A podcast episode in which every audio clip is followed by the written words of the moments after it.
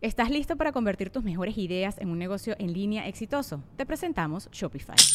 Tal vez no lo sabías, pero nuestro podcast More Than Mamis es un negocio y lo empezamos por supuesto para desahogarnos y hablar sobre la maternidad, no para convertirnos en expertas de ventas y del e-commerce. Así que sí, necesitábamos ayuda para vender nuestro merch y poner en marcha nuestra tienda. ¿Y cómo suena con Shopify?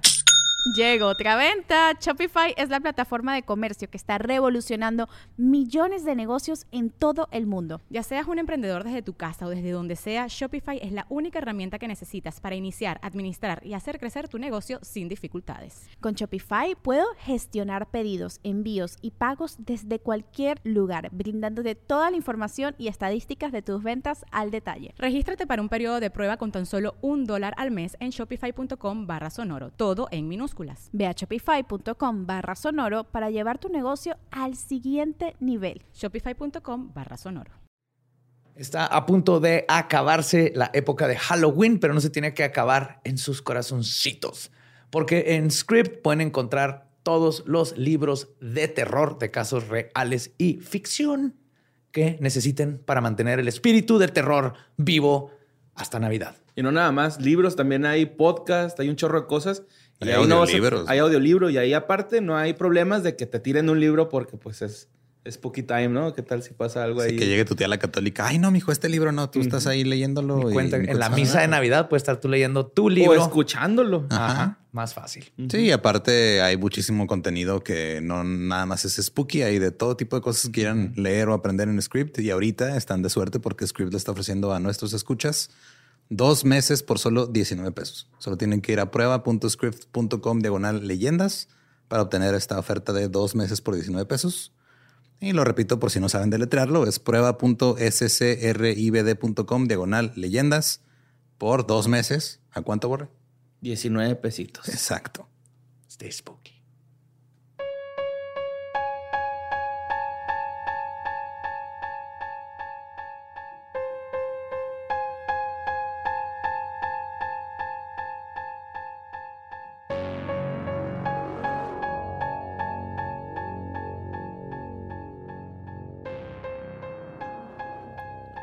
Estás escuchando Leyendas Legendarias, parte de Sonoro y Producciones sin Contexto. Bienvenidos otra vez a este podcast que escuchan cuando lo escuchan. Yes. Ajá. Benvenute. Ajá, y les queremos recordar. Benvenuti. Bienvenuti. Les queremos, este, suena como que está bienvenido ese pedo, pero bueno, el punto es que, Bienvenido. pues sí, güey, suena raro. Ni un minuto, güey. O sea, ni un minuto podemos güey. mantener esto, esto en orden. No hay solemnidad. No hay solemnidad en este podcast. Eh, recuerden que ya están a la venta los accesos para eh, des- el Día de los Muertos que va a pasar en Ciudad de México. Ya empieza esta semana y este va a durar ahí buen rato. Les recordamos, es una experiencia inmersiva. Eh, está muy chingón lo que están haciendo tanto la gente de Sonoro con la gente de Amazon Music y todo. Nosotros estuvimos involucrados en, Sí, en de el qué se va a diseño y tratar, todo, el ajá, o sea, diseño. y- pero, ja, justamente, es Sí, una o sea, experiencia donde vas y lo, Vas y lo nos- vives. ajá. Y ya vemos nosotros dos, tres cositas y se ve chulo, ¿eh? Se ve muy chingón. Muy Sí. cabrón. Y fue la alternativa. Este año hemos estado súper ocupados haciendo mil cosas, que vendrá otra sorpresa muy pronto. Y esta fue la manera en, como no puede haber un desmuerto, en mínimo hacer un cachito ahí de algo que les queremos dejar a ustedes. Sí, este, nada más les recordamos, a nosotros no estamos ahí presencialmente, es una experiencia que van entrando por grupos y van este, pasando ahí todos lados. Eh, hay este contenido de audio nuevo que se grabó específicamente para esta experiencia. Yes. Y Es como también meterse este, en nuestras cabezas. pues algo así. Y también hablando de meterse en nuestras cabezas, Borre, tienes show aquí en Juárez el 3 de noviembre. Así es, 3 de noviembre en el Barra Negra, mi show de stand-up completo en partes, puertas abiertas desde las 8 pm y el show empieza a las 9 pm. 9 a 1 de la mañana, ¿no? Son tres partes. Ujú, Simón. De una hora cada uno. Luego al día siguiente nos volvemos a ver porque ay, no es cierto. Sí, en Y sus cobijas y se pueden quedar a dormir. va a estar abriendo mi amigo Israel el Topo. Muy bien. Eh, yo voy a estar en Querétaro el 10 de octubre en la Caja Popular y el 12 de octubre en Ciudad de México en el 139. Y si llenan la del 10 en la Caja Popular, abrimos otra el 11. Y pues ahora sí ya, muchos avisos, pero Sí. Yo voy a estar jugando Steam Deck en mi cama. muy bien, Qué qué, padre. Nos dejamos con el episodio 191 de Líneas Legendarias. ¡Happy Halloween!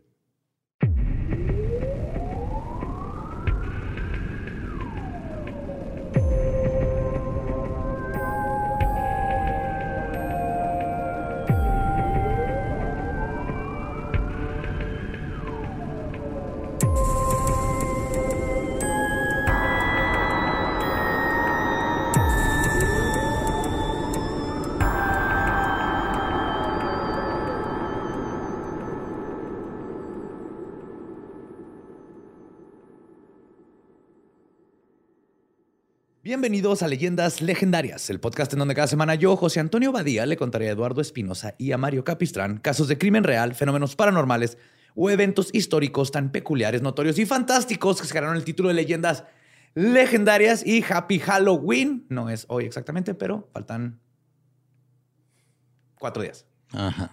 Cuatro días para la víspera del mejor día del año, el cual mi buen amigo Mario Capistrán va a decir que no es cierto. No, sí. Ah, ¿ya, ya aceptaste que está más chido Halloween que Navidad? ¿No? Nomás me vas a Pero, decir ajá. que Se sí. llama darte eh, Por mi lado. darte por tu Es lado. sí. fomentar tu creatividad y tu felicidad, güey. Por eso lo. lo Gracias por pues eres muy buen amigo. Gracias por Sí, dejarme está bien pensar. bonito el Halloween también. Sí, gracias por ser buen amigo y someterte a mis deseos. Pues hoy terminamos con es el Spooky Dookie Month con un caso paranormal, obviamente, pero creo que nos va a dar más miedo la realidad que lo paranormal, como siempre. Como debe de ser. como debe ser.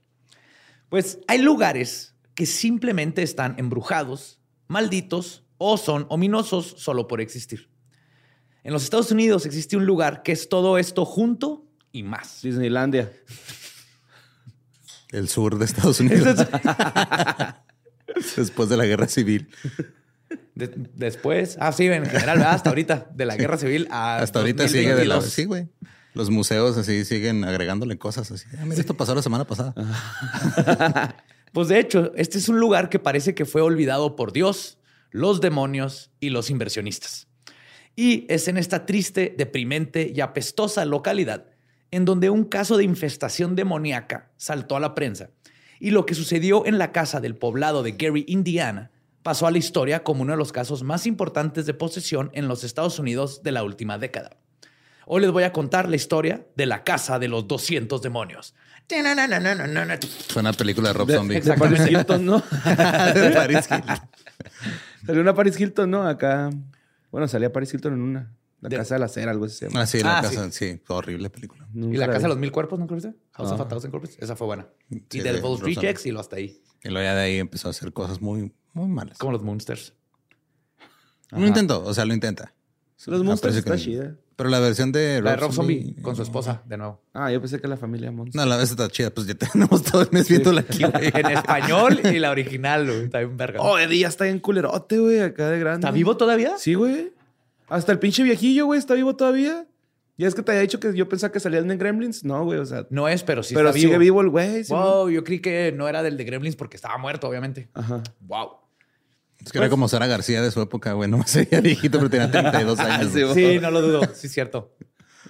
Como Pues- Chabelo. ¿ah?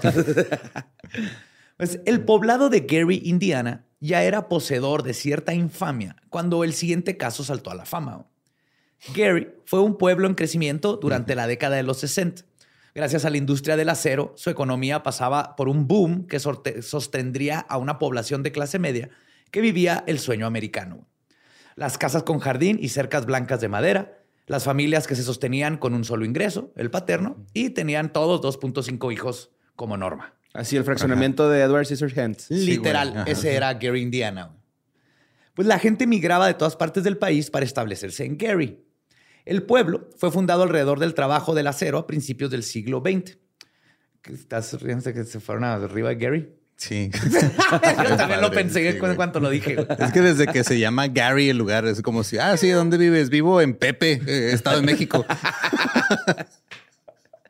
Su nombre propio es un... es un- Pues San Luis, güey, ¿no? Es un Ajá. nombre. Pero pues de San De Luis. Santito, Ajá. ¿no? Es Ah, mínimo es exacto. Es O sea, un es- santito. es Si San Luis Potosí. Luis. Ajá, no es- ah, vivo- ¿dónde vives? Vivo en Luis. En Luis. Ahí a la vuelta de Mauricio. Ajá, sí. Pues había muchísimo trabajo en las fábricas y posterior a la Segunda Guerra Mundial, el boom industrial parecía ser imparable.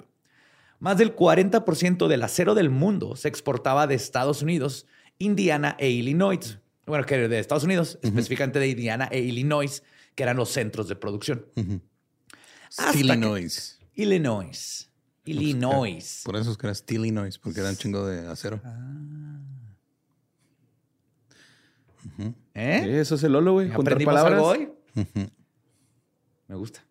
Muy bien. Pues hasta que, como todo lo que llega fácil, la industria del acero norteamericana colapsó con igual facilidad.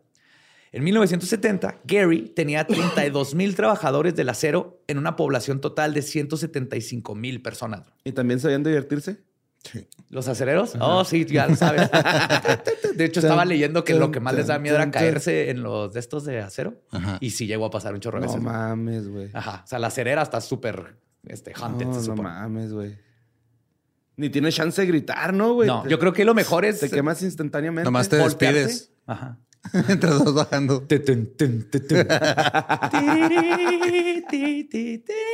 No, yo creo que si te caes a una de esas de acero, yo lo que haría es clavado de cara primero. O sea, me voltearía para mínimo caer primero. Imagínate caer de pies y empezar así, ¡ah! como Terminator. Ujú. Sí, pues de perdida meter la cabeza, ¿no? Porque Chile, luego te enfermas te si no te al- mojas al el agua cabello. Sí, güey.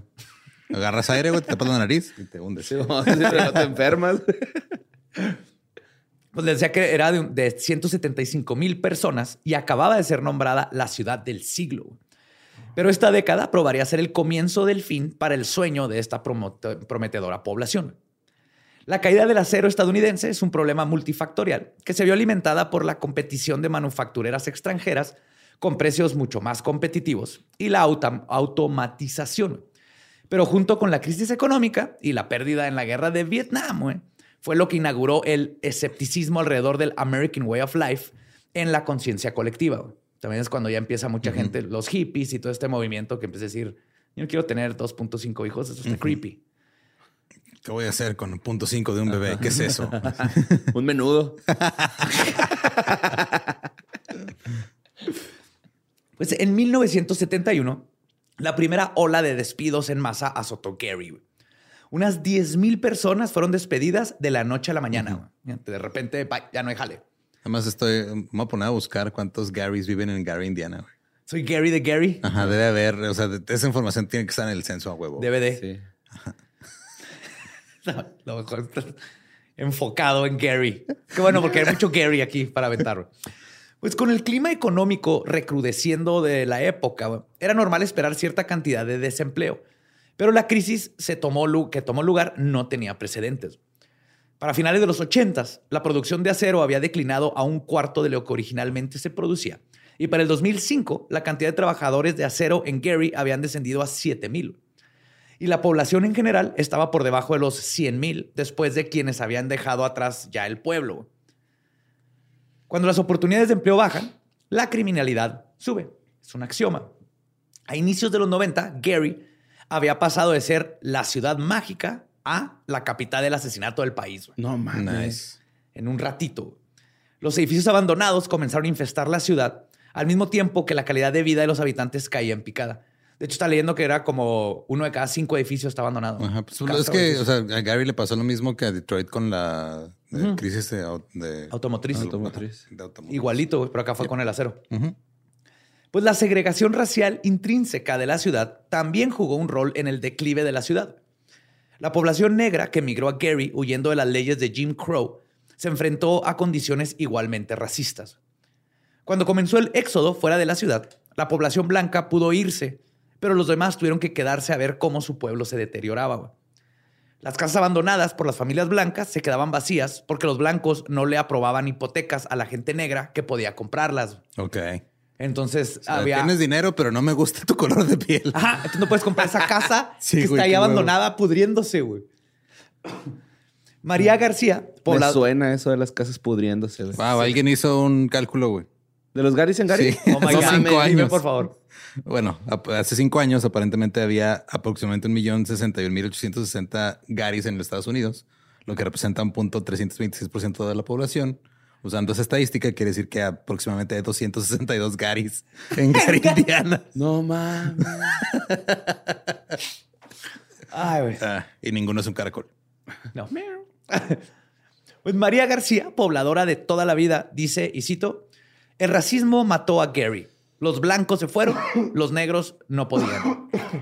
Este fenómeno se conoce como el white flight. Cuando la población blanca de clase media abandona un lugar, la calidad de vida proporcionada por el Estado decae. Dejan de darle dinero para hospitales, para los... par- También está leyendo que tienen 56 parques, nomás 5 tienen este mantenimiento. Wow. Porque no hay para más. Le ¿Sí dejaron ¿No tiene de- mantenimiento? sí, Esa madre no es México, güey. No, Ajá. parece. suena güey. México, güey, totalmente. completamente. Aquí ponen parques y luego uno o los dejan morir o se los adueñan vecinos cerrando el alrededor con No, güey, el parque que estaba enfrente de casa de mi abuela, mi abuela lo mantenía vivo, güey. Ella se ponía a ¿Ella plantar árboles y todo, le, le sacaba, o sea, eh, les pedía cooperacha a los vecinos para este, poner flores y árboles y plantas y todo. Y En Pradera cuando- también, el Cuando falleció parque- mi abuela, el parque se murió también. Era la única. Pues nosotros también, los vecinos eh, le pusieron pasto y jueguitos y todo al parque que daba una cuadra de mi casa en Pradera. Pero luego un señor como que se lo adueñó y no nos dejaba jugar fútbol. Así en el parque donde porque vivía. el pasto. Siempre hay un chingo de rucos así, va. Sí, güey, ¿qué, qué chingo les Sí, importa? sí, güey, no les caga la felicidad infantil. O sea, en, la, en donde yo vivía, Sí. en la cuadra, también teníamos un parque y los enojaban cuando jugábamos fútbol en el parque, güey. Sí. Sí, ¿para qué es un pinche parque? Mi, mi papá le decía que quiere que jueguen aquí en la pinche calle, que los atropellen o qué. Y que estoy seguro que la señora está pensando, sí, Sí, definitivamente. quiero que los atropellen, pero. Pero mira, una vez se cayó enfrente de mi casa porque había llovido y teníamos Ah, pendeja. loseta en, en la cochera, güey. Se resbaló y se puso un chingazo que yo creo le movió el coxis al no sé dónde, güey. Al Mames, codo. cómo me reí. Simón. Adiós, colita. Pues la segregación, de manera extraoficial, ya no reforzada por el Jim Crow, se sostiene por el círculo vicioso en el que la población blanca se ve por la falta de calidad de vida y su ausencia favorece al racismo sistemático, que mantiene pobre a los pobres en ese lugar del cual ya no se pueden ir.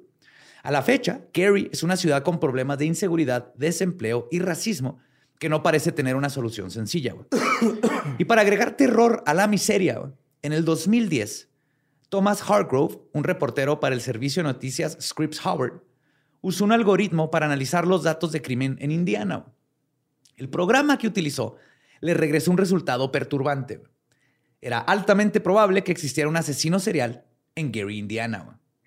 De hecho, este Thomas Hargrove tiene su página donde tiene este algoritmo para que la policía pueda meter todos los datos que tiene asesinatos y todo y les dice la posibilidad de asesinos en serie y cosas así. Encuentra patrones. Órale, órale.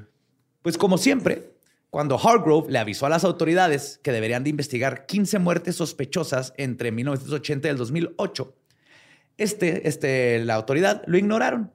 Aún y cuando el forense estaba de acuerdo con Hargrove y además agregó tres víctimas más que él había Ajá. tratado. Espérate, que- son 18, güey. Ajá, literal eso dijo. Yo estoy de acuerdo, yo he tratado estos cuerpos, yo sé que está raro y hay un patrón y de hecho le faltaron estos tres. Pues les valió verga a la autoridad, como siempre. Máquina de escribir invisible. Ajá. Un clásico. Y no fue hasta que encontraron el cuerpo de Africa Hardy, de 19 años, en un Motel 6, que las autoridades decidieron utilizar la lista de posibles sospechosos que les había dado Hargrove, porque no solo les dijo hay un posible asesino en serie, sino les dijo es posiblemente una de estas cuatro personas. No mames, ¿todavía? dónde vivían, sus teléfonos, todo. Ajá. Y no, no, No, no. habían no. hecho, ni siquiera fueron a preguntar, güey, que no les costaba nada ir y tocar la Bueno, es que también el pinche motel 6 está en gachote, ¿no, güey? Una vez me quedé ahí y me abrieron la puerta, güey, acá. ¿Neta? Sí, güey. Pues unos güeyes que iban a coger, güey. ¿Y se Yo me quedé ahí de porque cuarto? no podía manejar, güey. Andaba bien tomado. Y me abrieron el cuarto, güey, acá. ¿Y no le dijiste, pásenle? Pues no, güey. ¿Por? Te hubieran invitado tal vez a ocupado. sacar la party. No, pero te han dado Ay, ocupado. pues de cuatro está chido. Se llama, se llama Swinger. Sí, pero tengo que preguntar primero y no quería preguntar. Ahí preguntas. Ahí preguntas y dices, hey, miren, tengo toallas y una tina. ¿Quieren hacer swinger? Güey, es un Motel 6, no hay toallas. Swing. tina, Sí, güey. ¿No, ¿No llevabas tus propias toallas? Este, no me sé bueno, pero ellos no saben, güey. Tú ofreces. yo Traigo toallas ahí. hay.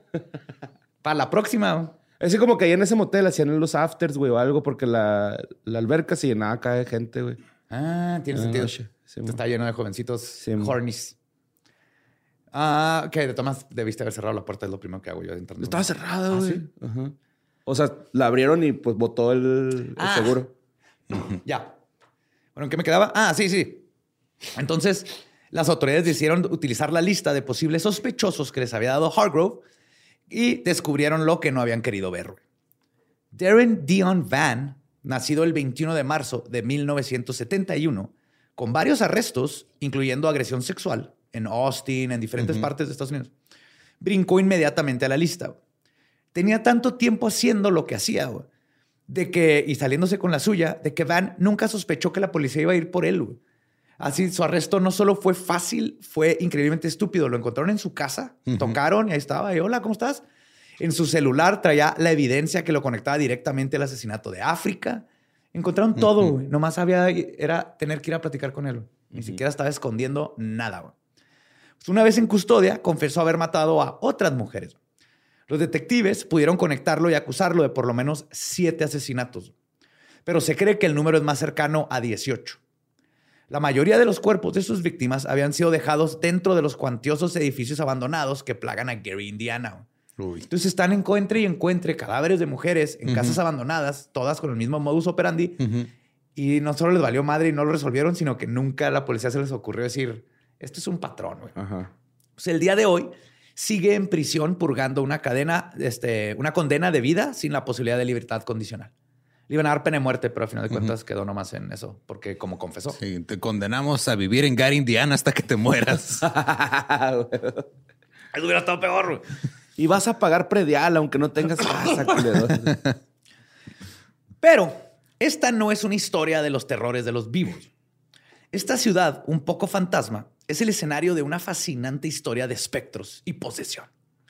Y como veremos, como es común en los casos de posesión, Tal vez esto también sea otro caso más de histeria catolicense. Pues en noviembre del 2011, una familia conformada por Latoya Ammons, su madre Rosa y sus tres hijos, en ese momento de 7, 9 y 12 años, no vieron los nombres de los hijos, porque Teso nunca quiso exponer a los hijos Latoya a esto. Se mudaron todos a una casa rentada en el número 3860 de la calle Carolina. Gran parte de los eventos relatados son la versión de estas cinco personas.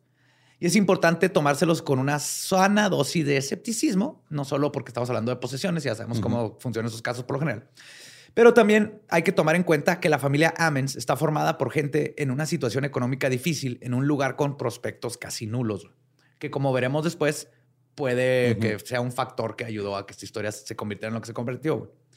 Pues la Toya es una mujer negra y madre soltera de tres hijos, a quienes, y esto está comprobado por las agencias gubernamentales encargadas de investigarlo y muchos, muchos testigos, siempre crió de manera amorosa. Esto sí es este, para que no, no era abuso de niños. Eso es importante, creo que la Toya es chida.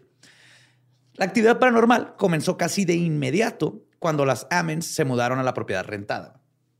En el crudo invierno de diciembre del 2011, dijeron ver un enjambre grueso de moscas en el porche este techado de la casa. Ahí van a estar las fotos, pero es una, es una casita chiquita, tipo de campo americana, de dos aguas, blanca, con su porchecito ese que tiene las puertitas. Yo siempre he querido uno de esos porchecitos para sentarme ahí con mi whisky. Están a gusto, ¿va? Ajá, con sus mosquiterillos, y estar ahí con tu whisky, chismear a los vecinos y saludarlos. ¿Qué onda, Roger? Ese es mi Gary. Roger. ¿Qué tranza, Gary? Hola, Gary. Gary, Gary, Gary. ¿Viste Gary? Ahí andaba Gary. pues debido al clima, los bichos no tendrían nada que hacer ahí y su presencia era más bien una señal para ellos, ominosa, de lo que estaba por venir. Los Amens intentaron todo para deshacerse de la plaga, pero no lo consiguieron. Y las obcecadas moscas continuaron su invasión, que ya ves que se supone que es parte de, de los pasos de. Ah, se ven culeros esas madres, los enjambres de moscas, güey. De posesión. Ah, es asqueroso, güey. Pero por lo general sucede cuando encuentran un lugar calientito, que nomás queda uno, ahí se pegan todas. Pronto vinieron ruidos de pisadas en el sótano y las escaleras que llevaban a él. Rosa dice haber visto una sombra sentada al pie de la cama. Cuando se levantó de un salto, esta desvaneció. Pero al inspeccionar la casa, encontraron huellas lodosas que no concordaban con el pie de ninguno de los habitantes. Mamón, algo se les metió. Ajá. Ay, cabrón. Imagínate eso como papá, güey. A mí me pasó el sábado, que estaba solo con Maggie. Oí un ruido y luego no encontré qué era. Y luego me regresé a la computadora y luego oí otro ruido y fui y el patio estaba abierto así completamente. Entonces agarré mi espada de Witcher y, le, di mi rondín con Maggie. Ah, huevo. No había nada. Obviamente no. Y el ruido fueron los champús que se cayeron. y luego la puerta neta no me acuerdo si la cerré bien. Es un chingo de aire. Pero está creepy. el espectro así del badía. No, no va, ese güey trae una espada, Con nuevo pinche loquito, El espectro acá robándome la pila del carro, güey. ¿Qué está viendo la puerta, güey? Yo no moví la puerta, güey. Acá estoy pendejo. Qué verga. Los niños de la familia reportaban ver puertas abrirse y cerrarse sin explicación, ¿eh? como el patio. Y su humor verse severamente afectados por la casa. No es que los niños Amens no pelearan, pero su conducta se hizo mucho más agresiva entre ellos desde que llegaron a la calle Carolina. Con frecuencia se dormían en la escuela o simplemente no asistían debido a lo difícil que era descansar en esa casa. El clásico niño que no durmió y este en todos jodido, lados, eh. Para marzo del 2012, la familia estaba un poco acostumbrada a la actividad paranormal y habían continuado sus vidas aún con las dificultades que éstas causaban. Es en este momento cuando las cosas empeorarían considerablemente. El 12 de marzo, a las 2 a.m., la Toya oyó gritos saliendo del cuarto de su madre. Había sido un día complicado debido al fallecimiento de un ser querido para la familia y todos estaban despiertos mientras su hija mayor estaba descansando en la habitación de su abuela junto con una amiga. En la casa se encontraban conocidos y amigos que habían asistido al funeral y se encontraban conviviendo. La Toya escuchó cómo su hija gritaba, mamá, mamá, mamá. Y al entrar corriendo a la habitación junto con Rosa, se encontró con una escena terrible. La hija mayor de la familia estaba levitando por encima de la cama. Oh, shit. Yes, eso no es normal. No, ¿verdad? No. No, creo que no. Hay que preguntarle a un experto, un psicólogo de niños. A Chris ¿Es Angel. normal que flote tu hijo? Chris Ese Angel debe sabe saber. flotar. Ajá. Pues los presentes quedaron pasmados con lo que veían y lo único que atinaron a hacer fue rodear a la chica mientras rezaban. Ok. Sí. Pues sí, güey, ¿qué más haces? Como que, ¿qué más haces? Le pones arriba algo más pesado para que baje. o le das. Si le pones un, un cordón y luego te lo amarras a la muñeca, güey, para que no se te vaya ahí. Y la sacas a pasear. Le haces cosquillas para que se desinfle. güey. Pues, eventualmente descendió y cuando volvió en sí no tenía memoria alguna de lo que había ocurrido. güey. La Toya y su madre insisten en que la gente que estuvo presente ese día se niega a volver a la casa desde el incidente. Entonces esto nomás lo cuentan la Toya y su mamá. No- los otros testigos no sabemos si, si lo vieron o no. En ese momento supieron que necesitaban ayuda para su problema, aunque no les quedaba del todo claro a qué se estaban enfrentando. Y creo que ya vemos a dónde va todo esto. ¿va? Comenzaron llamando iglesias en busca de orientación, pero la historia parecía tan disparatada que no, al principio, por lo menos, no, les hicieron prestaron mucha atención. No, ahorita no, pero no quiere donar. Ah. Pero como siempre, eventualmente encontraron una iglesia que estuvo dispuesta a oírlas y visitar la casa. Los oficiales clericales les confirmaron lo que intuían. Ujú. Había una presencia espectral en la propiedad y tenían que realizar una limpieza espiritual. Muy bien. Y obviamente era un demonio. Ah, güey. Excelente. También Maestro limpio bendito le echan, güey, al, al agua para tropear. Y luego un frasquito de Gerber con agua bendita ahí. Vicks, Vicks. Algunos Le echas Vicks al trapeador. Ajá. En el marco de la puerta no pones. El Vicks y fideos en abajo para que no pueda pasar el... Se mamá, güey, los videos, güey. Qué porque- huevo, güey, pues curan todo esa madre. Pues ¿no? así te caes, ¿no? O Son sea, santos, güey. O sea, llega un, un- ni, ni un demonio va a atravesar una línea de fideos, te lo aseguro. güey. Especialmente si lo ha sido tu mamá. De hecho, es más tacos de fideos secos, Tienes que ir con tu mamá y decirle, madre, necesito fideo. ¿Sí comieron? fideo seco con quesito y cilantro. oh, te odio, güey. Es no he fácil de conseguir. Ni yo. Tapemos comida ahora. Video seco. Fideo seco. Pues también aconsejaron a la toya untar aceite de oliva en forma de cruz en las manos y pies de sus hijos y en cada ventana de la casa. ¿Ves? No estaba muy mal con el Ujú. aceite de oliva. ¿qué, ¿Cuál diferencia? Sí, pues sí. ¿Cuál es la diferencia? Pero del chido, ¿eh? Nada del Great Value ni esas madres. No, no puede ser del bueno. Tiene que ser nomás de un- una prensada y tiene que venir de Italia. güey. Tienes que revisar. güey. Si no, no, no cuenta. güey. Sí, el capullo no mames. Sí, no, va, va a llegar Jesucito y lo ve así que, ¿qué? Ese ni siquiera es ya de veras. Ay, El del con chef permiso. que afloja el ano, ¿no? El que hace yoga, güey. afloja en el ano. Pero ese no es de oliva, ¿no? Ese es no, como es de que ese güey anunciaba. Ajá, ¿Nutrioli? de- Nutrioli anunciaba esa madre, Yes. Nutrioli, güey. Es el nombre porque Cali, mi roomie, me la cagaba que yo era el vato de Nutrioli cuando andaba así con el pelo súper largo. güey. Y una vez andaba todo de blanco cocinando y traía un pinche Nutrioli y Y aflojaste fue ano. error, güey. ¿Quién te manda, güey? Solito te pones también. Sí, ni Ayúdate. cuenta, güey. El Cali aprovechando. Sí, hay cosas que nomás como que el, el Sí. destino le mandaba esos Y regalos me a Cali. extraña de Cali porque Cali no es nada caguengue. no, hombre. Un saludote, Cali. Saludo, Cali. Y labio, Cali Brimbor. Pues la Toya dijo que también se acercó a dos clarividentes, güey, como debe ser. Claro. No te quedes con una... Una, no, una segunda opinión. Necesitas una segunda Ajá. opinión, güey. Exactamente. Porque el sacerdote te decir que son demonios. Pues tienes que ir con clarividente para que tiene al- más conocimiento. Para tener una visión más clara de lo que Ajá, una visión más Sí, pues, amplia. Clary. Pues los. no, había, no había captado.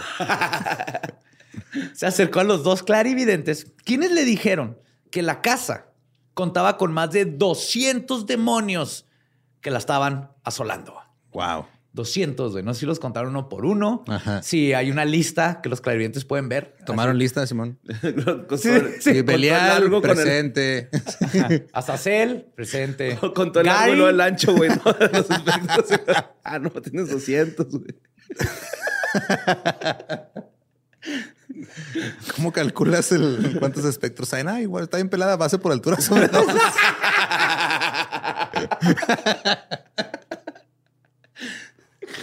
Ah. Pues tanto la Toya como su madre se tomaron esta explicación a pecho, obviamente. Y como concordaba con su fe cristiana, les pareció satisfactoria Claro. y más que nada lógica. El consejo que recibió de todo el mundo era mudarse. O sea, todos los Gary le decían, güey, vete, vete, güey, vete de aquí. Pero algo así no era sencillo, güey, simplemente. O sea, no estaban ahí por gusto. Ajá. El dinero no les sobraba a las Amens y solo irse para rentar a otro lado, este, no les podría funcionar porque no podían ni cubrir, o sea, más bien iban a perder el depósito Ajá, que habían de- puesto. Agrégale la mudanza de la casa. Así va a llegar el rentero. Ey, yo se los di sin demonios. ¿Qué pasó? A ver, Me voy a quedar con el depósito, no se los puedo regresar. no se los puedo regresar. De Porque hecho, mi- ajá, aquí habían seis demonios, pues bien tranquilitos y ahora me la dejan con 200. ¿Qué está pasando? Y no crean que no me di cuenta. Tenían cosas colgadas porque había pasta de diente en los hoyitos del ca- clavo, güey. Le dije, no dejen pasta de dientes que atrae a los demonios, que se le- les chupan, chupan la pasta de dientes estas madres. Como otro paliativo, paliativo, perdón, para la actividad paranormal, la Toya siguió un consejo que le dejaron los clarividentes y montó un pequeño altar en el sótano, Ay. porque el sótano era obviamente el lugar, lugar más embrujado. Ajá, más embrujado. Cubrió una mesa cualquiera con un mantel blanco y colocó encima de eso una figura, figura de Jesús, María y José y colocó una vela blanca y una Biblia siempre abierta en el Salmo 91. Claro, es que van, o sea, el- obviamente el sótano es el más endemoniado porque es, el, es que es el- lo que queda más cerca al inframundo, güey, cuando vas subiendo. Ajá. Entonces entras al sótano y ves una Biblia y dices, no mames, güey. Apenas venía subiendo, no mames. Venía ¿Sabes lo que subiendo. tardé en llegar hasta acá? y A no ver, Salmo Biblia? 90, y chinga. Ya valió madre. ¿No? Voy a regresar. No, Ya Azazel, no. vámonos, güey. Aquí, aquí no nos quieren. Para abajo. También enlistó a una amiga para hacer un modesto ritual en el que se vestirían de blanco y recorrer- recorrerían la casa con un saumerio de salvia y azufre. güey. Ok. Mientras la Toya recorría la casa realizando cruces con el humo, su amiga leía una y otra vez el Salmo 91. Sé que te dicen todo pinche mundo que se usan para este, exorcismo. El ritual pareció haber surtido efecto los primeros días, pero ¿qué creen? Como siempre, güey. Regresó la actividad más fuerte. Yes. Después de ese breve descanso, las cosas se pusieron mucho peores. Por eso les digo, nunca le hablen a un sacerdote. Empeora las cosas. Sí, no, de seguro el espectro así se fue de vacaciones, regresó y luego todo su cuarto cambiado, güey, ahí con el Salmo Ajá. 90. y- Güey, huele a pinche azufre que, de, que quemaron, güey. están fumando, a hacer fideo seco. ¿Qué pedo, güey? Sí, se siente culero que te muevan tus cosas. sí, güey. Pues los tres niños y la Toya comenzaron a sufrir episodios de posesión demoníaca. Se les saltaban los ojos. Adquirí... Sí, me olvida que los Que que, no están escuchando hacerlo. nada más, salté los ojos.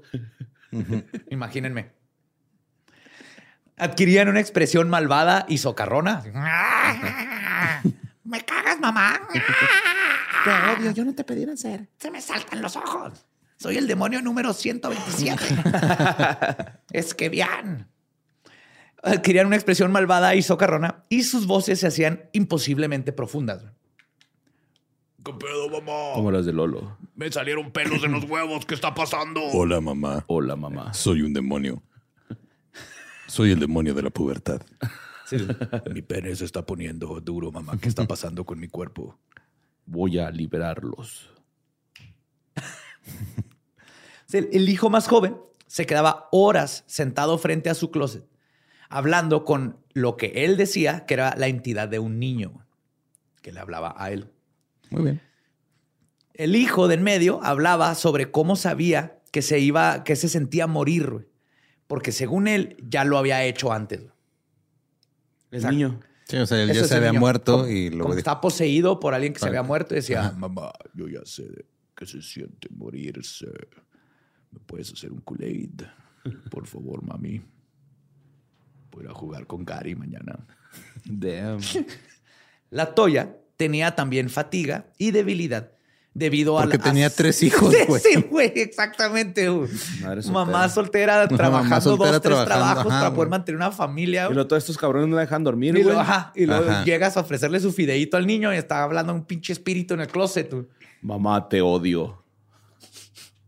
Ay, güey. Pero ella decía que era por el asalto espiritual que estaba sufriendo. Bueno, También eso le decían los clarividentes. y los Sí. Entonces, Rosa no presentó ningún síntoma nunca. La abuelita eh, No, es ya. intocable, güey. Es que ni, ni los demonios tocan a las abuelitas. No, ya se quedan los demonios. No, ya No, respeta, pues que ya tenía un pie del otro lado, o sea, ya era espectro, ¿no? No, aparte el olorcito de viejito mantiene es como Vicks. Esta mamá Coco. Ajá, ya tienen el olorcito antidemonios. Y su bondad y todo. Culero, putrefacto. Y un saludo a mi abuela. Rosa no presentó ningún síntoma y decía que se debía a que había nacido con una protección espiritual innata que la resguardaba de los demonios. Eso se lo sacó así de, de- del útero, así de, o sea, es- eso no es cierto, güey. No, claro que no es cierto. Pero está- Es como cuando estás jugando de niño con tus primos o con tus amigos o algo y luego le tiras un poder y dice, no, yo soy inmune a ese pedo. Es de, no, güey, no, eso no era parte del juego. Ajá, era como la abuelita nos dijo, cerrada para siempre. Sí. Ajá. Kinkis, infinito, y este es home y los demonios no me pueden tocar. No, es que yo comía mucho ajo de joven y es, el ajo es buenísimo. Ujú. Y mija, ¿cómo hace su ajito? No se duerma con el pelo mojado porque se le mete el diablo. Rosa dice haber visto al hijo de siete años ser arrojado fuera del baño como si alguien grande lo hubiera empujado. Y la cabecera de la cama salió volando e impactó en la cabeza a la hija mayor, ameritando una visita a la sala de emergencias, donde le tuvieron que poner varios puntos. Uy. En entrevista con psicólogos de Child Protective Services o de los servicios para el cuidado de los niños, de pro- la protección de los niños, la chica les dijo que oía una voz que le decía que no viviría otros 20 minutos. Y sentía una presencia que la asfixiaba y lo pum, putazo en la face con la. Con, el, Con la cabecera con la de la cabecera de la cama. cama. 20 minutos te van a faltar para pelarme la verga. Un pinche putiza, güey. Que bueno que los demonios son más elocuentes, pero me gustaría que fueran, que fueran más como tú, güey. Llega el demonio. Ya se la saben. Sí. ¿Qué, pinche vato? ¿Me la vas a ¿Te pelar? tumbas o te tumbo? Mira, ya ni siquiera estás tocando el piso, cabrón. El Ese niño- soy yo, pendejo. Y ya me robé la batería de tu casa. El carro. La batería de la casa. De la casa. Todo Se empezó- colgó, se colgó. Sí, güey, todo empezó porque el niño que estaba hablando con el espectro le dio cinco pesos, güey. y Ya, valió. Y ya valió mal. Hijo. Eh, Pero chico es Antonio, le cambié la clave a tu wifi. No te la voy a decir. Ese sería un Ah, pinche demonio de la perga. La situación se tornó tan extrema que algunas noches dormían en un hotel. Lo cual sí está raro, porque es una familia que apenas le alcanzaba para vivir, pero lo que sí era real era el estrés. Sí. Tanto que parte de dinero se iban a un Aparte hotel. por hotel, eh, de asegurar un Motel Six. Sí. Sí. Y de seguro Sí, ya te- se deja tenemos des- descuento en ese cuarto específicamente. Y el borre, así, Eh, no mames. Ignore la mancha de sangre y al joven que está borracho ahí metido. Guacareando. En un acto de desesperación, la Toya le contó de la situación a su médico familiar, el doctor Jeffrey Oy- hijo, Onyeuku- Jeffrey Gary. Onyeuku Oniewuku. Onyekuaki, O-N-Y, Oni, Ajá. E-U-K-W-U. Onieku. Onyeuku- Aniak- Jeffrey, güey. Se llama Jeffrey. ya, Jeffrey. ching- ya. Jeffrey Gary. Jeffrey le contó a Jeffrey, Sí. quien naturalmente se extrañó muchísimo con el relato de Ammons. Jeffrey escribió un reporte detallado donde describió lo que le contaron como delirios, así los clasificó. Sin embargo, no se mostró totalmente escéptico e incluso dijo haber sentido miedo con lo que ocurriría a continuación. En consulta con el doctor, los dos hijos varones, Amens, mostraron signos de posesión y comenzaron a maldecir a Jeffrey. Quien presenció cómo el más pequeño era arrojado contra la pared por lo que aparentemente era una fuerza invisible. Pinche Spectrum, me imagino así como, sáquese cabrón. ¿no? ¡Eh, cállese, pinche chismoso! No le diga mi nombre, no me puede controlar. Ambos niños se desmayaron y no volvían en sí. La Toya sostenía a uno y Rosa a otro intentando reanimarlos. O sea, le tocó ver así como a los dos niños ajá. Ay, volaban y gritaban y, y hablaban todo así. Entonces, todo esto va a terminar con que el agua estaba contaminada con plomo Como- como, ah, probablemente, como en. Flint, ¿no? Y estaba- No todo lo se- dudo, güey. Imagínate cómo va a estar con... Pues tú en San Luis dices, ¿no? Que está, el agua tiene un chorro de minerales y De te pinta los dientes de rosa, de azul. Am- amarillos. güey. Amarillos. Ajá, sí, sí. Yo tenía un roomie que de puro pinche milagro tenía dientes, yo creo, güey, así. De toda la De vida. tomando amarillo, sí, ajá. Pues más bien como se lavan los dientes y luego usan esa agua. Ah, tiene Sí, de- pues allá es con garrafón, güey, garrafón, güey. Hasta para lavarte los dientes. Sí, sí, sí. Yo sí la aplicaba, Y si güey. es toda la vida, claro. Pues obviamente con el desmadre cundió el caos en el consultorio y se tuvo que llamar al 911. A la brevedad, aparecieron siete u ocho vehículos de emergencia entre patrullas y ambulancias. Nadie sabía muy bien qué hacer y entonces decidieron llevar a los niños al hospital metodista de Gary. En el hospital, el personal médico se rió cuando la Toya les pidió que la dejaran ungir a los niños con aceite porque eso es lo que había estado haciendo y era lo que funcionaba. Entonces dijeron, No le hicieron caso y ahora se va a embrujar todo el hospital. Todititito. Cuando despertaron en el hospital, el niño de nueve años actuaba normal, pero el de siete continuaba en un ataque de rabia, gritaba y se resistía a que lo tocaran. Se necesitaron cinco personas para mantenerlo inmovilizado, Ay, güey. A un morro. de siete años. De siete años. Ajá. Ajá. Lo llegó a una universidad y se lo llevó para lucha grecorromana becado. sí. Que aquí yo los... re- Es el espectro de Héctor. ¿Dari? Yo me acuerdo de esto, del hacerme dormido cuando veníamos de Navidad o de casa de alguien para que me cargaran hasta mi cama. Eso era lo mejor, güey. Es lo que más Sí, güey, pero extraño ser 36 niño, güey. años. O sea, ya. Perdón, Gabe, pero buena. Le madré la espalda, pero me Tenías cargó 30, hasta mi cama. Mira, todavía hace un año, güey. Te tuvimos que cargar hasta tu casa en, Ah, Navi- sí. en Navidad. Bueno, digo tuvimos, pero yo me quedé de anfitrión y Julio se encargó de. Pero me quedó hinchada la cicatriz, güey. mi primer recuerdo. Son Eh. mis primeras puntadas, güey. Pero no Nunca me había tienes puesto nada. puntada. Pues por ahí está. Son mis- Pero mis primeras puntadas. Y la otra está acá, en, no sé, por la barba. Ajá. Y me las quité, güey. Yo solo con una navaja los corté. y lo- Yo sí me quité las de acá también. Ajá, está bien. No mames. Sí, estaba cantando una canción. Así. Sí, es, es una. Este, ¿Cómo se llama? Tranza, ¿eh? No vayan al doctor a quitarse las puntadas, hazlo tú mismo. No se crean, no soy doctor. No me hagan caso, no me hagan caso. No me hagan caso, no me hagan caso. Sí, no, no. No, de 10 mil emails. Soy así. José Antonio, soy doctor y acabas de decirles que se pueden infectar. Yo sé, yo sé, yo sé, estoy mamando. Como el güey de la lipo, que se hizo solo la lipo, ¿no? Ajá. Y que superó solo la nariz. También, güey, qué pedo. Casi lo logra. ¿eh? Bueno, No. En medio de todo el caos, alguien hizo una llamada anónima a servicios infantiles, Claro. denunciando a la Toya de incitar esa conducta en sus hijos y especuló que sufría de alguna enfermedad mental que la había hecho creer en la posesión.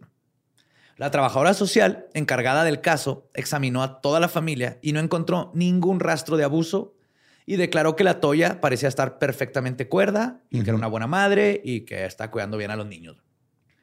Sin embargo, cuando examinó al niño de siete años, este tuvo otro episodio.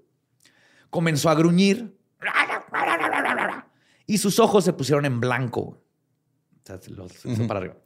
Luego comenzó a asfixiar a su hermano, güey, mientras gritaba, y cito, es tiempo de morir. Es tiempo de morir. "Ah, Ese control nunca estaba conectado, ya me di cuenta, hijo de tu pinche madre. Porque siempre soy Luigi.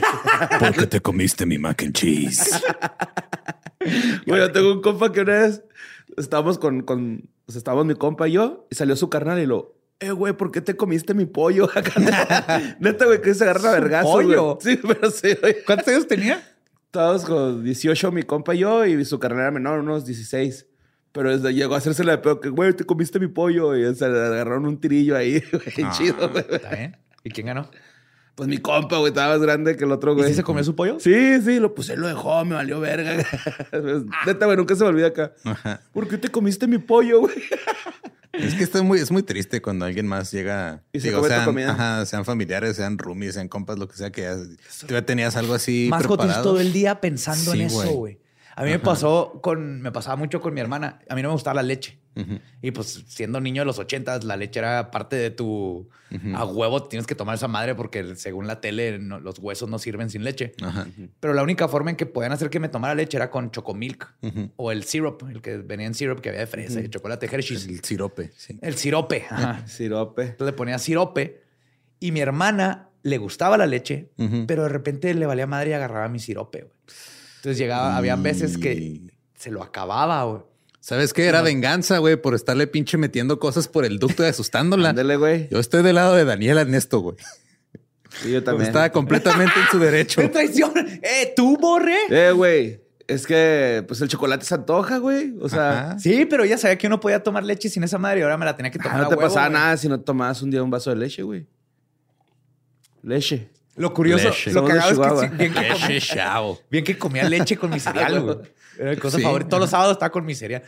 Una vez tiré Ujú. todo un plato de Lucky Charms con leche en el sillón, así completito, güey. En el No sábado fue en la cuando mañana. te fuiste de la casa. Y es cuando me fui a la casa, güey. Es la única vez que me fui a la casa. ¿Por qué te iban a regañar? Porque mi mamá me iba a matar, güey. Era obvio, güey. Tiré Ajá. un cereal completo, todo el sillón, güey. Y me escapé de la casa. Duré como media hora. Llegué hasta el carro, que estaba estacionado en la banqueta. Y ahí me metí. Y ahí estuve como media hora hasta que vi salir a mi mamá preocupada, gritando. Y luego me dio más miedo el regaño Ajá. De haberme escapado que el regaño haber tirado la leche. Y ya salí del carro. Wow. Pero mi, mi, mi primer pensamiento es, mi mamá me va a matar, me tengo que ir de la casa. ¿Qué eran Lucky Charms? Lucky Charms. Eran Lucky Charms, me acuerdo perfectamente, güey. sí. Qué mala suerte tirar Ajá. Lucky Charms. Ah, bueno, qué buena forma de arruinar mi sábado, mis caricaturas del sábado de la mañana. Bueno, esto- ah, sí, le, le dijo, el tiempo de morir. Cuando lograron quitárselo de encima y calmarlo, la trabajadora social y un enfermero llamado Willie Lee Walker los llevaron a un pequeño cuarto para continuar examinándolos. Y Rosa los acompañó. En ese cuarto, y con Walker como testigo, el niño de nueve años empezó a mostrar señales de posesión también y se aproximó caminando de espaldas a una pared. Continuó hasta que comenzó a treparla y cito, desafiando la gravedad. Toma eso, gravedad. Tirándole dedo de la gravedad. No podrás contra mí. A. Tú no eres mi ley de física. La trabajadora social se asustó tanto que salió corriendo de la habitación con Walker detrás de ella. Ajá. Pues es que no los entrenaron para eso, güey. No. No, no estás entrenado. el trabajo ¿verdad? social es una, la- sí, es una labor este, muy cabrona y poco, poco apreciada. y- Así es. Y, y luego Ajá. agrégale posesión. Sí, no Y no traes ni un pinche escoba para tirarlo a la pared, así como araña. Pues cuando volvieron, junto con un doctor que se mostraba escéptico, obviamente, le pidieron al niño que lo hiciera de nuevo. Este, más calmado, fue incapaz de replicar la hazaña. A pesar de que no había muestras de abuso, la trabajadora social concluyó que lo mejor era retirarle temporalmente la custodia a la Toya debido al, y cito, estrés espiritual y emocional What? que estaban sufriendo los niños Amens. Sí, o sea, dijo, sea lo que sea, el- el- no está aquí como que saludable el ambiente familiar, hay que separarlos un ratito. No mames. Fue obviamente un momento difícil y lloraron al ser separados de su madre y para la Toya fue horrible Oh, el sí, momento y todo porque era una muy buena madre. Pues en medio de la batalla por la custodia de los niños, el reverendo Michael Maginot o Maginot fue contra- contactado por el capellán amigo de la familia con una petición inusual. Debía exorcizar a un niño de nueve años. ¿Qué? El Maginor así. de, Tienes que hacerlo, Pipo. Por Maginor. ¿Quieres que exorcice a un niño? De nueve años, Maginor. ¿Crees que puedas hacerlo? Pues mira, he hecho otras cosas con niños de nueve años, pero exorcizar. Es casi igual. Solo involucra más lecturas. Solo que él te lo saque, tú se lo vas a tener que sacar. Involucra sacar algo, Maginor. algo que se metió sin el consentimiento. El 22 de abril, Maginot se presentó en la casa de la calle Carolina Y después de una entrevista de cuatro horas, Es que ves que ustedes borra y te ven todo el episodio metiendo el dedo en esa pinche. Es que nomás cabe. Se te va a atorar, cabrón. Nomás cabe este. Se te va a atorar el dedo en el pinche stand de micrófono, güey. es tu culpa porque no debes de dejar cosas cerca de borre. donde- No creí que fuera a distraerse con esa, güey. Sí, de hecho, no está- Ya, ya. El pedo es de que te va pues, ¿No te acuerdas la vez que María se le atoró el, el- el dedo en un foco de esos ahorradores? No, güey. No, aquí en el set. No, ¿cuándo? Que estaba, no me agarró ¿Que lo tuvimos que romper? No, ese fue otro. Ah. Pero que le metió el dedo en el foco ya nomás sale así con como que con, Tenía un chorro calladito. como güey. niño chiquito, nomás volteando para todos lados y me atoré. Así vas a estar tú ahorita ahí, güey. Pero lo mejor Tiró es un que- plato de Lucky Charms. Lo mejor es que Gabe volteó y luego dijo, ¿qué hiciste? Fue lo primero que dijo porque como que tenía, yo tenía un chingo de tiempo tratando de sacar el dedo sin decir nada. Y, pero Gabe en chinga se dio cuenta que así que este güey tiene como cinco minutos sin hablar. Algo está mal, güey. es que tengo un problema, güey. Es que me- Güey, estabas así en el pináculo del terror, güey. Nos desviaste. Perdón. Está bien, está bien, está bien. Llegó Ma Maginer. Maginot.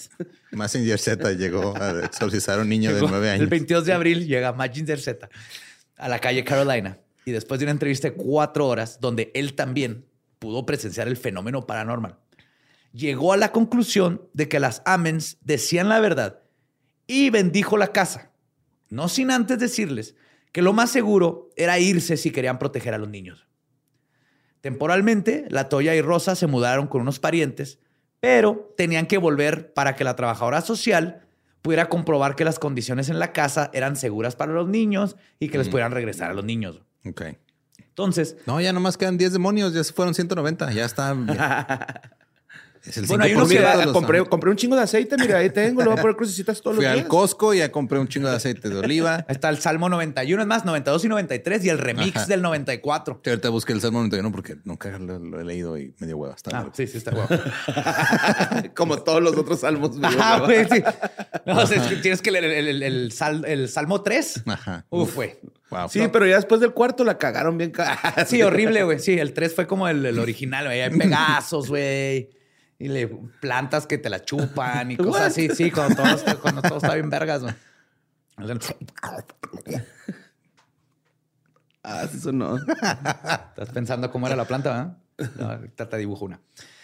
Llegó acompañada de un oficial del departamento de policía de Gary, quien dijo que cuando llegó a esa casa no creía en los demonios, pero que para cuando se fue estaba convencido de lo contrario. En la Wow. inspección, este es el único caso paranormal que he leído en donde los policías literal se convirtieron en investigadores paranormales. güey. Mira, también es el único caso hasta donde yo sé ahorita que varios policías entran a la casa de una familia negra, güey, y salen todos ilesos. Sí. Sí. Pues en la inspección notaron el altar que la Toya había dispuesto en el sótano. Los múltiples montículos de sal que estaban ahí para disuadir a los demonios y el ambiente pesado. Son- que son como babosas, como caracoles o qué, güey. Se derrite. Tienen el, el hipertensión y así, güey. Sal y se mueren en un ratito. Exceso de sodio. Exceso de sodio. Le tienen que poner el que el, El sello. El, El sello sello. ese negro. Este exorcismo contiene exceso de sodio. Tanto el radio como la linterna del oficial empezaron a malfuncionar constantemente. Y en el audio que estaba siendo grabado como parte de la rutina, se podía escuchar una psicofonía en la que alguien decía, All cops are bastards. hey pig. No, decía, ay, prepárense. ¿Y ya? sí. ¿Qué querías? siquiera hey pig. o No, algo. no, no, nomás. Hey, I'm unarmed. I'm unarmed. El policía y la trabajadora social tomaron fotos donde aparecen figuras extrañas de color verde, esos como Ujú. entre orbes y manchas de Auroras flash, boreales. rebor- reburja- Ajá, parece una aurora boreal, de hecho. ¿En tu cocina? ¿En esta ¿Puedo época del año? ¿Puedo pasar a ver? No.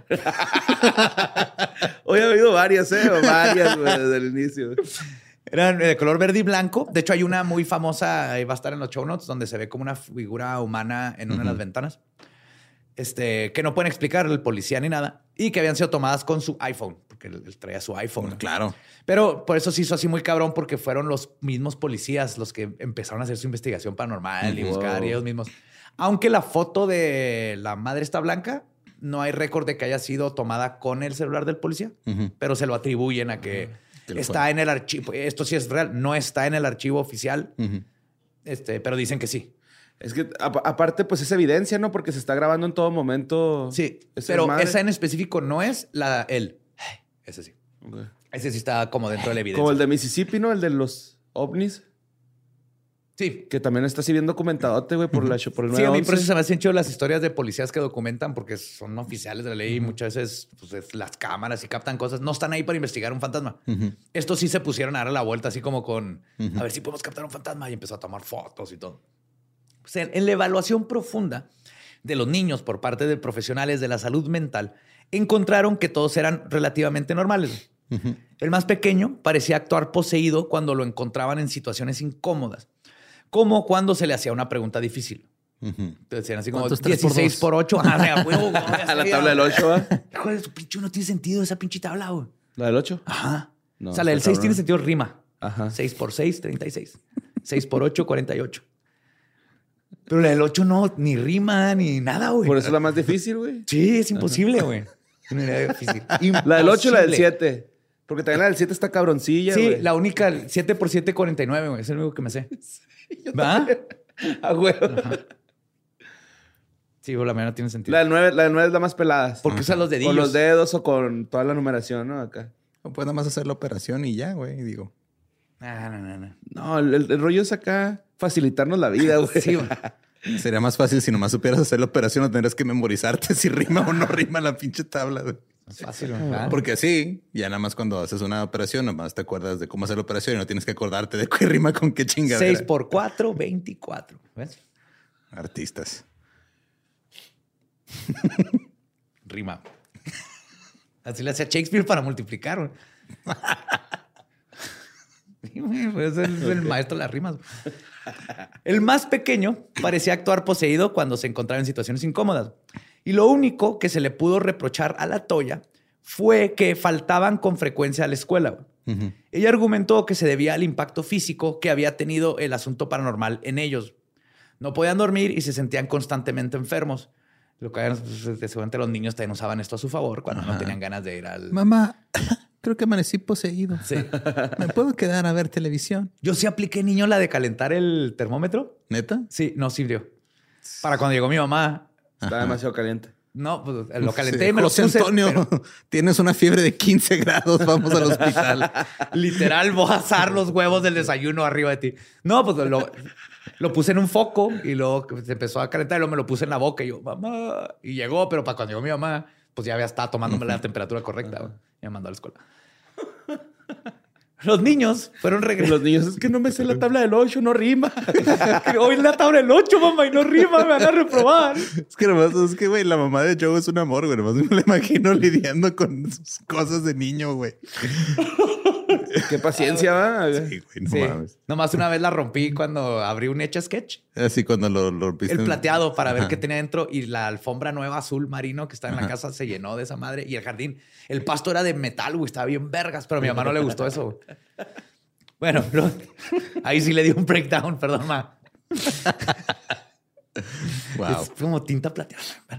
Pues los niños fueron regresados a la Toya con condiciones específicas para su cuidado.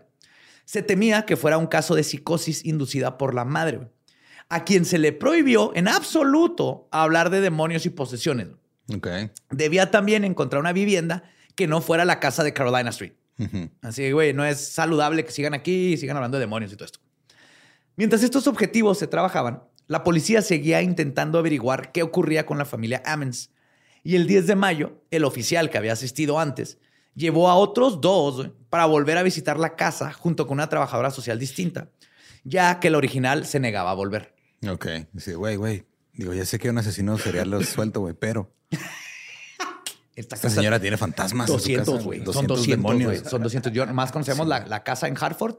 Tiene uno, tal vez dos, y uno de los fantasmas trabaja de noche, entonces nomás los hay seis ¿verdad? horas en la casa. Güey, ¿quieres lidiar con fantasmas, güey? ¿Cuál es un serial, güey? Tú decides. No, no, fantasmas. no, fantasmas. No, fantasmas. qué huevo. Pues en la segunda visita, el reverendo McGuinnot los acompañó y les dijo que tenía la teoría de que podía haber un portal al infierno en el sótano. Pum. ¡Pum! Ahí Lolo está. lo dijo desde hace rato. Yep, yep. Spoiler alert. Si escucharon esto desde el principio, Lolo, Lolo le atinó. Pues la trabajadora social, esta vez, comenzó a sentir una extraña e inexplicable molestia en el meñique. Se iba a infartar, güey. Wow. Ser todo el el brazo, índice. ¿no, güey? En el índice, primero te dan los dedos. Y luego ya el brazo. Y luego ya todo el brazo. Y oler pan ya- tostado es aneurismo. Sí, aneurisma. Ajá. Sí. Pan tostado. Pero que las mujeres es más difícil el ataque al corazón porque no les pasan esas Sí, cosas. no tienen los mismos síntomas. Ajá. Y no se dan cuenta. No se dan cuenta porque este, hay un problema sistémico también ahí en la medicina. Sí, totalmente. Yep. Pues todos observaron cómo su meñique se empezó a poner anormalmente blanco y perdía circulación sanguínea. Posterior a eso, tuvieron que sacarle de la casa, pues fue presa de un ataque de pánico. Metió su dedito haciendo un stand de micrófono. Se, Se le puso güey, el- se ve que es falta de circulación. güey. Sí, güey. Bueno, yo hacía, me regañaban por hacerlo, obviamente, pero me amarraba ligas hasta que se ponían morados los dedos. Sí, eso no es bueno. Sí, güey. O sea, nomás para la ¿Para circulación. verlos tú? Sí, nomás es que, o sea, de hecho, ya como que después la vida me dijo, ah, güey, ¿quieres no tener este, sensación en uno de los dedos? Y me corté y mi índice izquierdo no tiene sensación. Eso no es- como cuando te atravesabas con un alfiler, ¿no? El dedo. Simón. Como lo Entonces se, se sentía curioso el que, o sea, con una mano te presionabas los otros dedos ya cuando no tenían este, circulación y, y no sentías nada en el dedo que estabas presionando. Ese es, y es la forma de masturbarte, se llama el extraño. Ajá. Maciosar. También te puedes... ¿Qué? Es maciosar el extraño enemigo. Maciosar el extraño enemigo. ajá. Nomás te tienes que sentar, ¿no? En la mano. Te puedes En sentir, el chiste es que te duerma la mano y entonces ya llega Maciosare ahí a, a tocarte y nomás cierras los ojos y cantas. Maciosare. Escupetejillo ahí. Entonces como que la vida dijo, ah, ¿quieres pendejear? Este, ¿Quieres no sentir algo en tus dedos? Y una vez me corté y la, sí, la mitad del dedo índice izquierdo no tiene ¿Perdiste sensación. sensación? Ajá. Uh. Pues después de este pedo con el índice, con el índice, con el meñique, la policía decidió dejar la casa por la paz. Que de hecho los policías iban de metiches, güey. Pues a sí, la neta. más fantasmas. Y el reverendo Maguinot se encargó a partir de ese momento. El obispo Melsek de la arquidiócesis de Gary autorizó su primer y único exorcismo. Nada más Melsek, de nuevo, nada de esto. De hecho, hasta hay noticias donde el Vaticano dijo, what the Este fuck, pedo este no, pedo no tiene nada con nosotros, no autorizamos ni madre. Maguinot realizaría un total de Escuchando, Te güey. fuiste, güey, No, estoy cabrón. escuchando. Volteé y que vas a tener que traer un... Ahorita va a levantar el dedo, va a estar así blanco. José Antonio. Yo ya sé lo que se siente morir y me subo a la pared. Eh, Maguinot realizaría un total de tres exo- exorcismos en la casa, cada uno más extenso que el anterior, confrontando a la Toya con un crucifijo y exorcizándola a ella también, güey. De una vez, güey. Así, los niños de ahora usted también, señora. The power of Órale, el poder de Cristo you. te compone. Ajá. No es así, pero suena más vergas el poder de Cristo te compone. Después de este procedimiento, la Toya pudo volver a dormir tranquila. güey. Parecía que la pesadilla al fin había terminado. Después de casi un año, el expediente de la custodia de los niños Amens fue cerrado y la investigación dejó tranquila a la familia. Se mudaron después de eso y dejaron atrás la casa de los horrores. Y existen muchos detractores del testimonio de la familia Amens, obviamente. El casero que le rentaría la famosa casa era uno de los más grandes.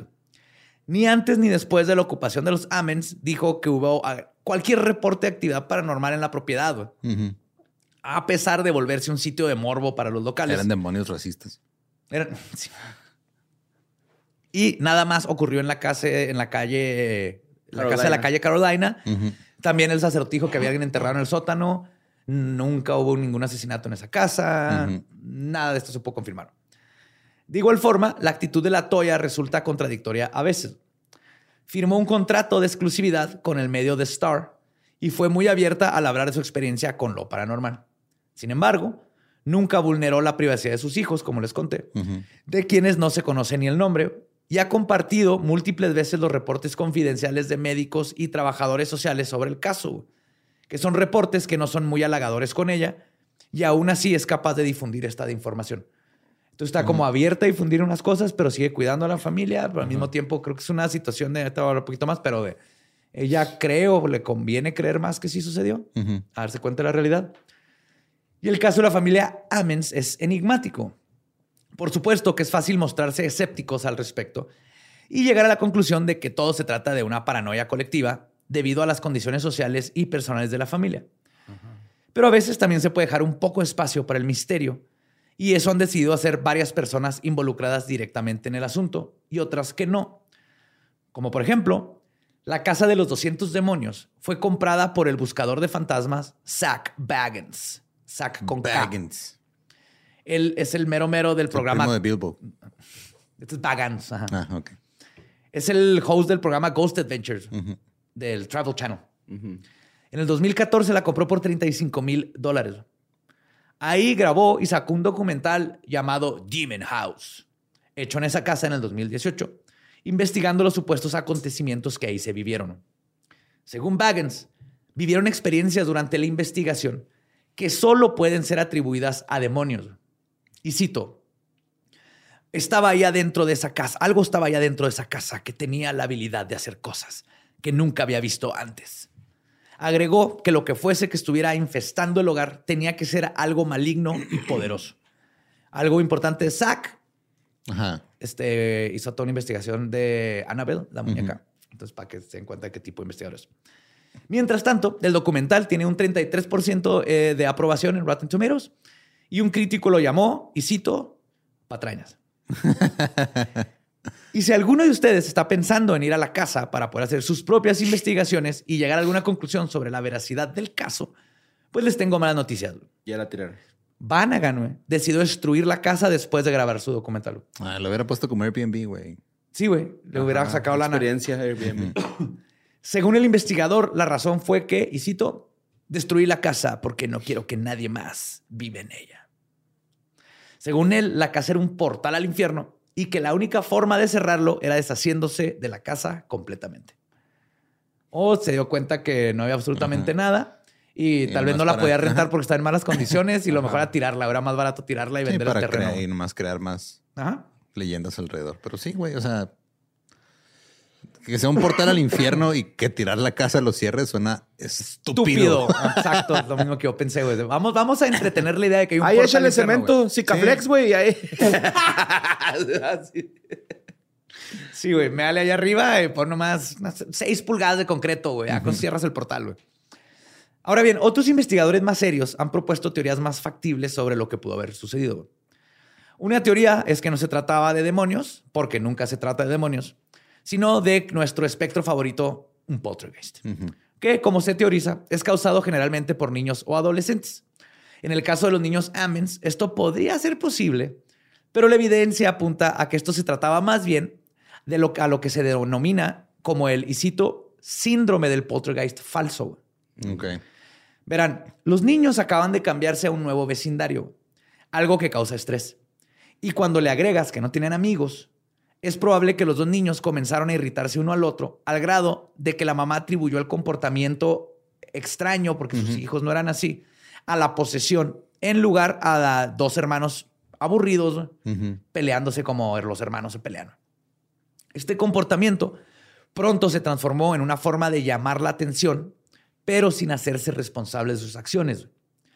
Una forma en la que hacían esto era que cuando la madre los regañaba, se hacían los que se desmayaban, pasándole la culpa a un fenómeno fuera de ellos. El problema fue que la madre, la Toya, comenzó a seguirles la corriente. La respuesta de la madre a los hechos empezó a alentar su mal comportamiento. Para agregar gasolina al fuego de los niños malcriados, la Toya es una persona altamente religiosa, con un alto coeficiente supersticioso. En lugar de atribuir el mal comportamiento de sus hijos a una forma natural de rebelión, se creyó las historias de demonios y fantasmas y luego acudió no con profesionales, sino con clarividentes y demonólogos que solo alimentaron la retórica que ella misma construyó. Eventualmente los hijos tomaron esta historia y la retroalimentaron, creando un círculo vicioso paranormal, donde la mamá es que son demonios y todos los hijos, sí, son demonios. ¡Ah! Oye, vete a dormir. Empezaron a hablar en lenguas, todo esto. Por eso, no sé si se acuerdan, pero cuando les decían que cuando no querían contestar una pregunta, se Sí, poseían. Sí, o se irritaban cuando era Sí, una ¿Por qué no sacaste difícil. la basura? No soy tu hijo. Ajá. De hecho, y cito, varios profesionales concluyeron que los niños estaban actuando de manera engañosa y de acuerdo con las creencias de su madre. Por ejemplo, un psicólogo que evaluó al hijo menor informó que tendía a actuar como poseído cada vez que lo desafiaban o lo reorientaban, o cuando le hacían preguntas que no deseaba responder. Continuó observando que el chico parecía coherente y lógico, excepto cuando hablaba de demonios. Luego, sus historias se volvieron extrañas, fragmentadas e ilógicas, y agregó que las historias cambiaban una vez que las relataba. Se inventaba algo ahí, hacía improv y luego se le olvidaba por Pero no tomar luego notas. entonces el subirse a las pinches paredes, güey, flotar, Ahí te, ahí te explico eso exactamente. güey. cordones, poleas, a huevo, Nos mordió una araña radioactiva. a huevo. Esta misma psicóloga... ¿eh? Miles Morales. Morales. Miles Morales. Pues esta misma psicóloga declaró en su reporte que el niño no tenía un trastorno psicótico real y concluyó que parece ser nada más un caso desafortunado y triste de un niño que ha sido inducido a un sistema delirante perpetrado por su madre y potencializadamente reforzado por el sacerdote. Ok. Y esa es la razón número nueve, no metan sacerdotes, porque es lo que pasa. Le das como realidad a este efecto y por lo general un poltergeist, cuando sí son poltergeist que no se pueden explicar, reafirmas esta conciencia en la persona. Y en el caso que es un, un falso poltergeist, haces exactamente lo mismo, pero ahora empiezan ellos a tratar de cómo sigo haciéndole para que crean que hay un poltergeist. Eso llama la atención. Y sobre la caminada, sobre las paredes que, y cito, desafiaban la gravedad. Los mismos doctores que lo presenciaron aclararon que el niño estaba agarrado de las manos de su abuela. Iba caminando para atrás, primero se subió en la cama y luego caminó en la pared. De tal forma de que mantenía presión sobre las manos de la abuela. Un buen truco de Cirque du Soleil, pero muy lejos de ser una habilidad paranormal. Ok. Y ese es el caso de esta casa endemoniada, de, que más bien creo yo es un reflejo de los estreses que suceden en lugares donde Es cuatros.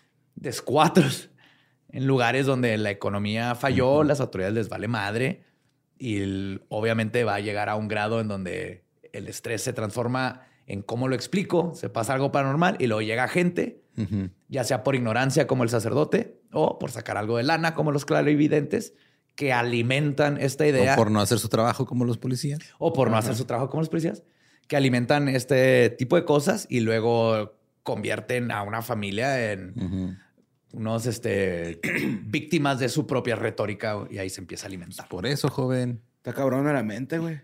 Sí. Sí, Bien cabrona, güey. sí, sí. Y bien delicado, ¿no? Ujú. Súper y más cuando tienes niños involucrados porque su mente está todavía moldeable. güey. Cabronamente moldeable. Wow. Profesor X. Sí, he escuchado un poco de este pedo de Gary. Gary, Indiana. Sí, está en culero, güey. Vean, busquen documentales en YouTube. Súper triste y creepy. El lugar parece un Silent Hill. Sí, pues Es, digo, parecido a Centralia, güey.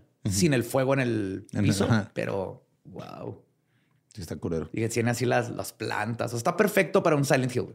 Sí, man. Sí, también como tío, Detroit le pasó lo mismo. Muchas ciudades que tuvieron un boom económico de una sola cosa Ajá. truenan. Vamos a poner todos nuestros huevos en esta basqueta. Basqueta. Ajá. sí les Canasta. Sí, sí me gustó ese pochismo de basqueta. Basqueta. Ah, pues qué cosas. Tú, ajá. Sí, este. Sí, me Interesante. gustó. Con eso, con eso cerramos. Obviamente va a haber más spooky shit después, pero con esto oficialmente cerramos el spooky wookie de Halloween. Muy bien. ¿Te Pues gustó, sí, es la temática ¿Crees que vas a poder dormir? Sí, sí, sí, sí. Me voy a persinar antes de dormir. Sí, hasta que Ángel de mi guarda, dulce compañía. Hasta que Mario empiece a trepar Mario, las ajá. paredes. Oh, ya se despierta y señala lugares, güey, así. de- quiero La esquina. video. Me da risa que te señala la esquina y no vas a la esquina a revisar. Te va a dar el. Ya, ya, güey, la esquina está ahí al lado de su cuna, güey. Pues a huevo, nada más tengo que voltear a Pero ver. no, no, no, ve y pon la mano a ver si siente frío. Eso es lo primero que tienes que hacer. Porque Hay hay un cambio de temperatura, pero en la esquina si está más frío es porque está algo ahí parado. Voy a checarlo, pero estoy y no también, nada. digo, pero llega con un espejo güey, para que la chingadera esa no sepa que lo estás viendo. Entonces caminas hacia atrás y lo ¡pum! putazo a la esquina. Y si de tu mula, puño está frío, putazo ah, un de mula hacia acá. atrás, acá. Ya. Lo voy a aplicar. Muy bien. Y préstame la cosa esa, el radio. Eh, El REMPOD. Esa madre. Sí. Sí. Para ponerlo ahí en la esquina. Va a estar bien vergas cuando empiece a sonar esa madre. Y luego ahora estés seguro que hay algo en esa esquina. Y lo Mario siga apuntando y lo empiece a hablarle, güey. Fíjate que empieza así. "Na, na", Pues así ha pasado, güey. Que de repente acá se cae y luego empieza a hablar hacia... Y que empiece a decir muerto, ataúd. Agua, nomás dice agua. No Se mames, murió digo, ahogado. "Ah, se murió ahogado. Agua. Agua, dice. Tal vez hay una alberca en el sótano que no sabes que tienes y hay un Sí. cadáver ahogado en esa alberca. Sí, güey. Voy a checarlo. Hay Voy que a- hacer un a- hoyo en a- tu casa, ajá, voy a abrir un hoyo. Eso fue una pequeña demostración de cómo este, las cosas pueden ser de control en En chinga. chinga. Cuando empiezas a hablar puras pendejadas que no sabes. Es que la mente es bien moldeable, güey. Dano, perdón. Mario va a terminar en el DIF. Nomás una semana. No lo van a regresar. Sí. no hay que hacer con él, güey. No Ay, lo van a güey. aguantar, güey. Pues ahí estuvo. Feliz Halloween. Feliz Halloween a todos. Sí, feliz Halloween, que la pasen bien chido, disfrácense, disfruten. Si eh, vienen a un lugar donde hay niños, denle sus dulcecitos. Ajá. Es una bonita, bonita fecha para que los niños disfruten. Es más para ellos que para nosotros, pero obviamente nosotros nos va a pasar más chingón porque estamos más listos. Muy bien. Eh, síganos en todos lados como arroba leyendas podcast. También me encuentran como ningún Eduardo. A mí como Mario López Capi. Y a mí, como él va diablo, nuestro podcast ha terminado. Podemos irnos a pistear. Esto fue palabra del trick or treat. This is Halloween, Halloween, Halloween. Pa, pa, pa. In this town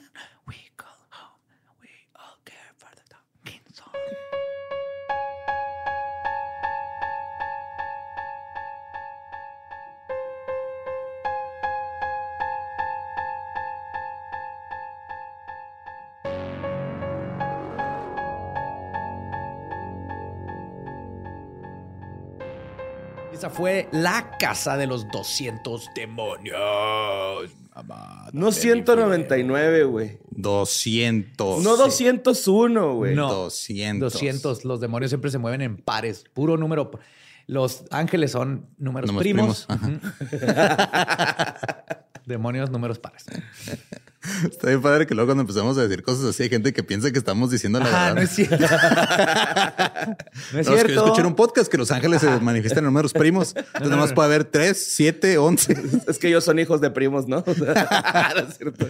Hablando de primos, no tiene nada que ver esto, pero el 31 de octubre, eh, si ustedes van a ir a ver eh, la cotorriza de disfraces en la Auditorio Nacional, vamos a estar de, ahí de invitados.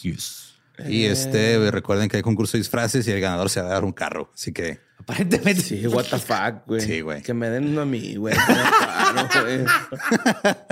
Que me den un- con un pinche lonche de jamón, güey. Con eso estoy a gusto, güey. Ahorita le marco a Brian y le digo, Borre quiere un, un lonche de perro. jamón Un ahoga en su perro, camerino. con Sí, eso, así, torta fresca. Ajá. Aguacate, queso, jamón, lechuga, cebolla, jalaspeños de esos de lata. Sin tomate porque... Ah, no, no, a ti no te gustan los escabeches, sí, es cierto. El- no, ni el, ni el escabeche. Ni Así, el tomate, ajá. crudos, naturales, así en, roda- en rodajas. Ay, hasta se me hizo agua la, la saliva, güey. ¿Cómo Te se hizo agua la saliva, muy bien. Entonces, nos vemos allá en, si andan en el, en el evento de la Cotorriza de Disfraces Auditorio Nacional, 31 de octubre. Nos vemos ahí. Yes. Y ya fue todo por hoy. Ah, van a disfrazarse ya. ¿Estás listo para convertir tus mejores ideas en un negocio en línea exitoso? Te presentamos Shopify. Tal vez no lo sabías, pero nuestro podcast More Than Mamis es un negocio y lo empezamos por supuesto para desahogarnos y hablar sobre la maternidad, no para convertirnos en expertas de ventas y del e-commerce. Así que sí, necesitábamos ayuda para vender nuestro merch y poner en marcha nuestra tienda. ¿Y cómo suena con Shopify? Llegó otra venta. Shopify es la plataforma de comercio que está revolucionando millones de negocios en todo el mundo. Ya seas un emprendedor desde tu casa o desde donde sea, Shopify es la única herramienta que necesitas para iniciar, administrar y hacer crecer tu negocio sin dificultades. Con Shopify puedo gestionar pedidos, envíos y pagos desde cualquier lugar, brindándote toda la información y estadísticas de tus ventas al detalle. Regístrate para un periodo de prueba con tan solo un dólar al mes en shopify.com barra sonoro, todo en Ve a shopify.com barra sonoro para llevar tu negocio al siguiente nivel. Shopify.com barra sonoro.